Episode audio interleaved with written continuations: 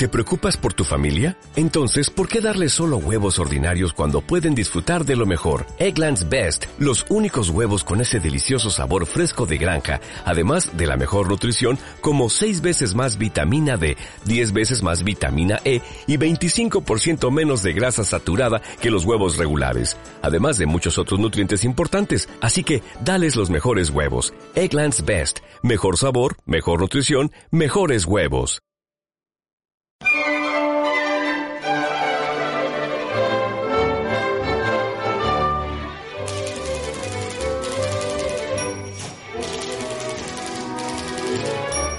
La librería de Bego Beristain.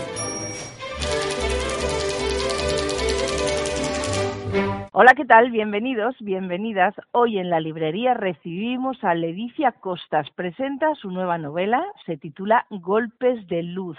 Y Ledicia Costas es, eh, ha sido Premio Nacional de Literatura infantil, infantil y Juvenil, pero ahora llega con una novela para adultos, para adultas, después del gran éxito que obtuvo con Infamia, vuelve con esta novela que está eh, muy, muy, muy pegada a su tierra, a Galicia, porque Golpes de Luz precisamente se desarrolla ahí, se desarrolla en Galicia cuando Julia, una mujer periodista, vuelve de Madrid a su tierra para cuidar a su madre y donde empieza a ver pues cómo está en ese momento, ¿no? Lo que pasa en ese momento en Galicia. Ledicia ¿qué tal? Bienvenida.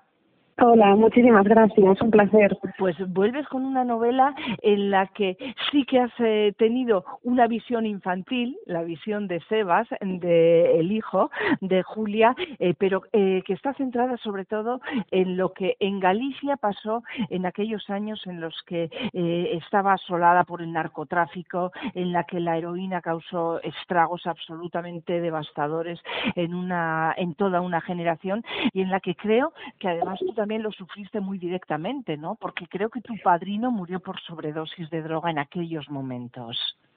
Sí, yo tenía 11 años cuando eso sucedió y la verdad es que fue un suceso absolutamente traumático. Yo tenía una relación muy especial con él y, y a partir de ahí, de, de su muerte, pues siempre me quedó ahí en el, iba a decir en el subconsciente, pero no, soy plenamente consciente de que en el futuro, a medida que fui cumpliendo, cumpliendo años, yo pensaba, pues en el futuro eh, tendré que escribir sobre esto. Pero es cierto que existen ya muchas novelas sobre el narcotráfico, muchos eh, ensayos donde habían ya narrado lo que sucedió en esa época.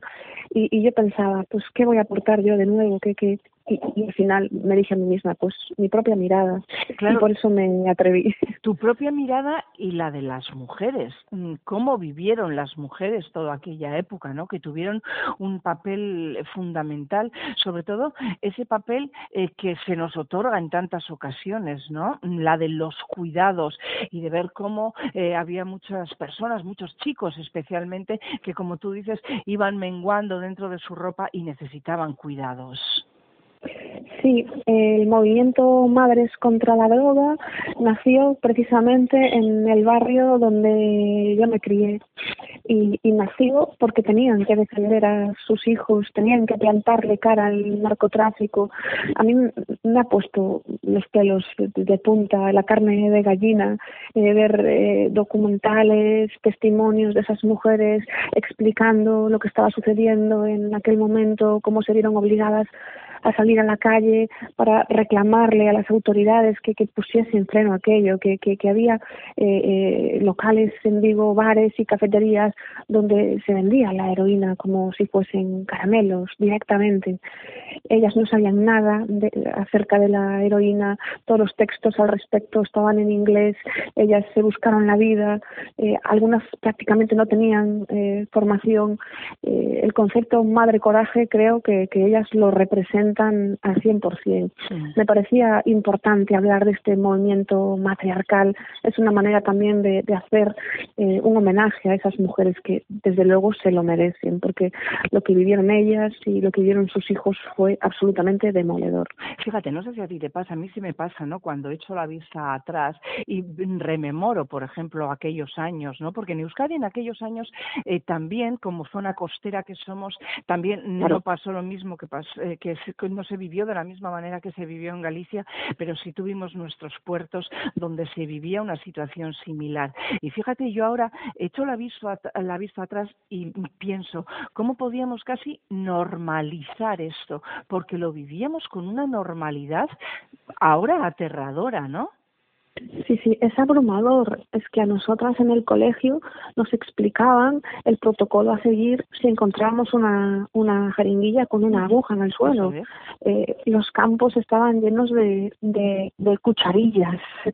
Eh, el otro día me encontré en un, en un, en un, campo de esa, de esa zona en donde yo vivía, me encontré una cucharilla en el suelo y, y, y me estremecí y, y pensé, Dios otra vez, a lo mejor una coincidencia, estaba ahí por otra razón, no lo sé, pero como que se nos ha quedado esa, esa espina ahí clavada y, y lo que acabas de comentar, que, que, está totalmente normalizado. Te ofrecían eh, heroína por la calle, cuando caminabas por la calle y, y, veías a aquellos que habían sido tus compañeros casi casi de juegos, bueno, eran igual unos años mayores, ¿no? Pero, los conocías desde, desde que eran unos chicos y, y, de repente ese deterioro tan brutal que en cuestión de meses pues se lo llevaba por delante. La heroína se llevó a una generación entera por delante y, y es tremendo eh, porque está en nuestro país pasado reciente y parece que, bueno, que hemos hecho un esfuerzo por cerrar los ojos y, olvidarlo, porque es, es terrible, pero las consecuencias aún, aún están presentes. Yo con golpes de luz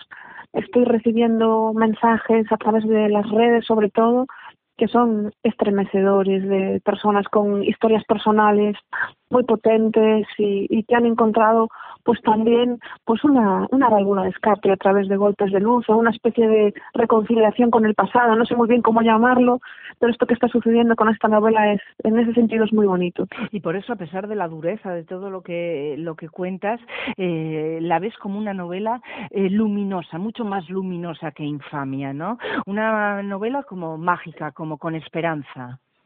De verdad que es una novela agradable de leer, porque estamos comentando todas estas cosas tan dolorosas, el tema de la heroína, el tema de los cuidados, el hecho de hacerse mayor, y es cierto que son temas dolorosos, pero la novela es una novela que está llena de buenos momentos, que está llena de ternura, hay un universo infantil, como tú comentabas al principio, que yo mientras escribía esos capítulos protagonizados por los niños, eh, tenía la sensación, la misma, que cuando veía, por ejemplo, los Goonies o ET o Stranger Things, y yo pensaba, bueno, estos capítulos parecen como de una serie o una novela para todos los públicos. cierto, cierto. Vamos a a contar un poco la historia de, de, Julia. Julia tiene a su hijo, a Sebas, vuelven a Galicia, van a cuidar de la abuela, de una abuela gallega, de una abuela de raza, de una mujer dura, ¿no? Eh, sí, Luz, la abuela Luz, tiene muy mal genio, es muy mal hablada, está completamente embrutecida, eh, nunca se separa de su martillo, le encanta beber Sansón y jugar al parchís con sus amigas y tiene unas salidas que son tremendas. Eh, yo relato muchos episodios en la novela que en la vida real estaban protagonizados por mi abuela, que se parece mucho a, la abuela de esta novela. Lo que he hecho es una labor de observación, de escuchar cómo hablan eh, las mujeres del barrio donde yo me crié para poder construir este, este personaje que nos proporciona muchos momentos divertidos. Venga, danos un titular de Julia, un titular de Sebas, un titular de Luz. Eh, Sebas construye un universo mágico y, tierno. Luz es eh, una abuela que es como Dios Thor. y nunca se separa de su martillo. Y Julia es el equilibrio y, vive eh, entre los cuidados de su madre y los cuidados de su hijo. Eh, Julia es una superviviente. Sí, oye, eh, se habla mucho de los cuidados en la novela, en Golpes de Luz, pero no solo del cuidado de las personas mayores, ¿no? También de los hijos pequeños, porque Julia tiene que cuidar de Sebas. Julia, eh, podemos decir que le tiene verdadera alergia a la palabra conciliación porque la conciliación no existe. ella lo vive en su propia piel. Ella trabaja en la reacción de un periódico, tiene que hacerse cargo de su hijo, tiene que hacerse cargo de su madre que empieza a tener una demencia y es imposible. La única manera de poder mm, compatibilizar todas esas, todos esos cuidados es renunciando a su propia vida y como le pasa a tantas mujeres de hoy en día. Es curioso porque el tema de los cuidados nos afecta en todas las familias, porque esto es así. Y luego es una cuestión que está prácticamente desaparecida de las novelas. Pasa lo mismo con las personas mayores y los niños, que son los centros de las familias y luego en, en las novelas para llamadas para personas adultas, pues prácticamente están ausentes. Y, y, aquí está todo eso, aquí recogido en estas casi, casi 300 páginas. Sí, bueno, eh, decíamos al principio que tú ya te has llevado el Premio Nacional de Literatura Infantil y Juvenil. Mm. Eh, estás muy cerca, ¿no?, de niños, de niñas, de jóvenes, por esas novelas infantiles y juveniles que has publicado. Y, y dice Sebas eh, que a él le encanta ser un niño y que quiere quedarse ahí para siempre, ¿no? Y, además has convertido a Sebas en un genio de las palabras. Sí, eh, a mí me encanta Sebas, la verdad. Eh, y ese es un personaje eh, que llevo dentro, de estos que cuando terminas la novela, pues te cuesta separarte de él.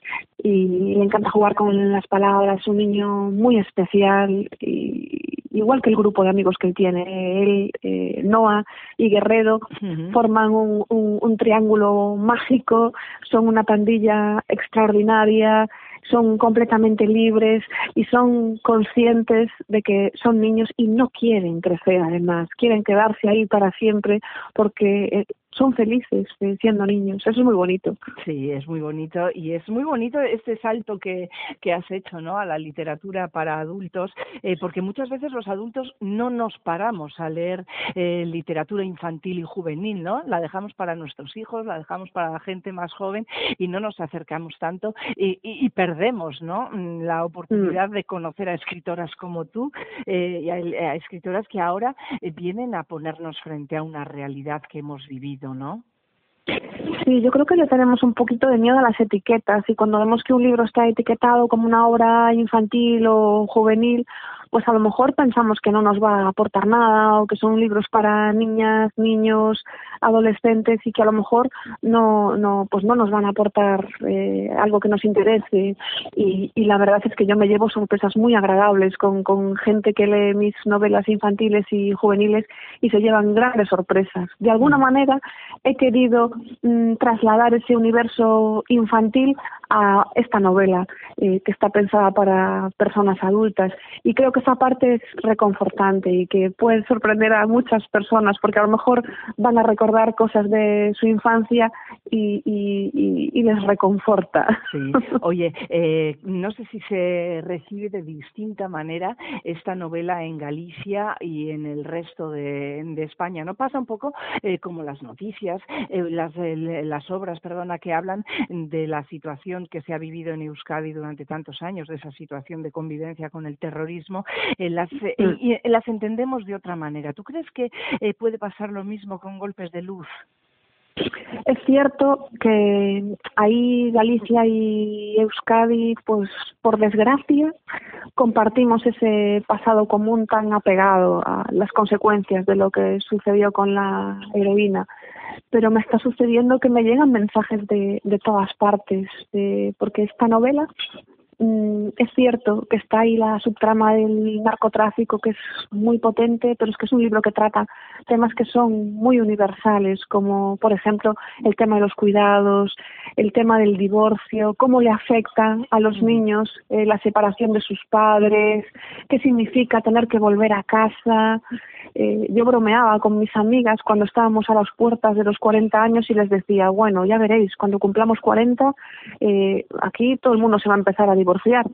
Y, y se reían y decían, ¿pero qué dices? Bueno, pues fue matemático. Al llegar los 40 la pandilla, pues estas cosas que, que suceden. La gente se empezó a, separar y luego, claro, había que tratar el tema de las custodias, eh, qué se hace con los niños, eh, cómo evitar que les afecte y son cuestiones que, que nos afectan a, bueno, pues a muchísimas, muchísimas, muchísimas personas. 40 Están ahí, son, son sí, sí, sí, 40 años que es precisamente la edad que tiene Julia, la madre periodista de Sebas que vuelve a Galicia para cuidar de su madre, de Luz, de esa abuela gallega deslenguada, de mal humor y mm. siempre con su martillo bien cerca y que nos relata lo que sucedió en Galicia en todos esos años en los que el narcotráfico y la droga campaba sus anchas eh, por todos los territorios. Hoy hemos querido presentar Golpes de Luz, es la segunda novela para adultos de Ledicia Costas y ha sido un placer charlar contigo. Ledicia, muchísimas gracias. Lo mismo digo, ha sido un placer. Gracias a ti. Un abrazo. Un abrazo.